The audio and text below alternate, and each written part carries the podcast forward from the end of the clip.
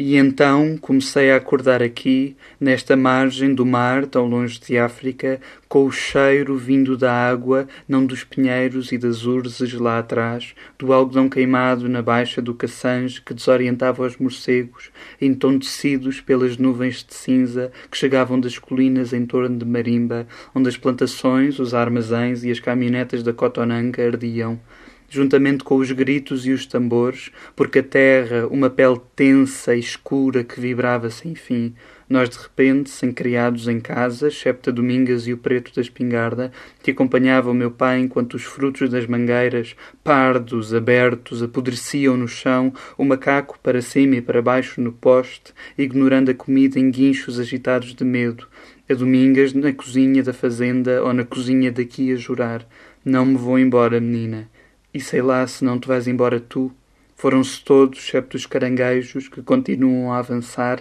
lentos, determinados, cegos, umas galinhas e umas cabras nas sanzalas desertas, hastezinhas de liamba à entrada das cubatas, uma mala de peixe seco vazia no chão, um velho de pés enormes e olhos apagados a mastigar-se a si mesmo, indiferente a nós. O meu pai disse que a tropa ia chegar amanhã e não chega como não chegou ontem. O pássaro frágil de um aviãozito apenas, toque-toque, à procura da gente sem nos ver, que parece acenar com as asas e não acenou nunca, limitou-se a espantar os mandarins que corriam, de dentes enormes, fora da cara, comem bichos pequenos, comem os filhos às vezes, passaram a galope, urrando para nós, quase junto da casa, comandados por uma fêmea que ladrava de medo, Quanto tempo estarei aqui na esperança de uma carta do meu pai que me mande voltar? O empregado dos correios, para mim, sem olhar as prateleiras de carimbo na mão. Não chegou nada, senhora.